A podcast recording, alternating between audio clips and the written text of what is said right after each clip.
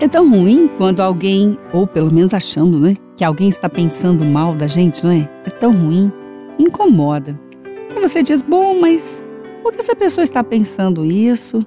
Não é assim, não foi assim que aconteceu. E quem sabe agora você está sofrendo com isso aí, até perdendo dias de sono, sem saber o que fazer. Bom, quanto ao que está na mente de alguém, não podemos entrar lá, mudar tirar a sintonia ou coisa semelhante, nem no coração. Mas quanto àquilo que está na nossa mente e no nosso coração, com certeza isso nós podemos e devemos mexer também. Bom, então já que é assim, o melhor mesmo é lembrar que se alguém pensa mal de você, o mal já está com esse alguém, já está lá. Mas, então, o que precisamos fazer, o que você precisa fazer é não deixar que o mal avance, ocupando o seu pensamento também. Porque é isso que ele quer. Ele quer ocupar o pensamento de um, lançar setas no pensamento de outro e fazer ali uma epidemia do mal. Então, você não pode deixar que ele avance. É melhor então ocupar o pensamento com aquilo que está na palavra. Ocupar o pensamento com aquilo que é verdadeiro. E verdadeiro é aquilo que você não fez, não fez esse mal que essa pessoa está pensando, ou infelizmente até querendo pensar, não é mesmo? Tentando jogar para ver se pega, não é? Então você não pode é deixar que esse mal avance tomando espaço no seu pensamento. Porque na verdade, quem vai ter consequências ruins do mal que pensa é quem é dono do mal, quem está agora com esse pensamento. Porque o dia já vai estar contaminado. Não tem como é um contato maligno. Então, se já está neste lugar, não permita que isso avance. Não permita que isso ocupe o espaço da sua mente.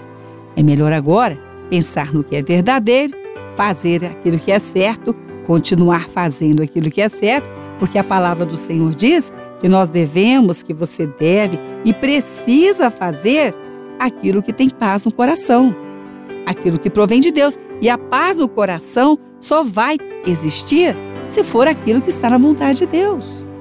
Então o seu coração agora precisa é estar em paz e deixar o mal que está na mente do outro. Outro, em relação a você, ocupar a sua mente, o seu pensamento, não vai te dar paz, pelo contrário, vai tirar a sua paz. Então é melhor não deixar que esse mal que essa pessoa está pensando a seu respeito ocupe também o seu pensamento. Isso você pode fazer, isso você deve fazer. O que dificulta muitas vezes os relacionamentos é que quando alguém está imaginando que o outro pensa mal dele, ou ficou sabendo, ou também esse ficar sabendo, sabe-se lá, não é quem disse, se não é quem disse, é que estava pensando, não é mesmo? Então, quando isso veio até você, você tem que colocar um freio.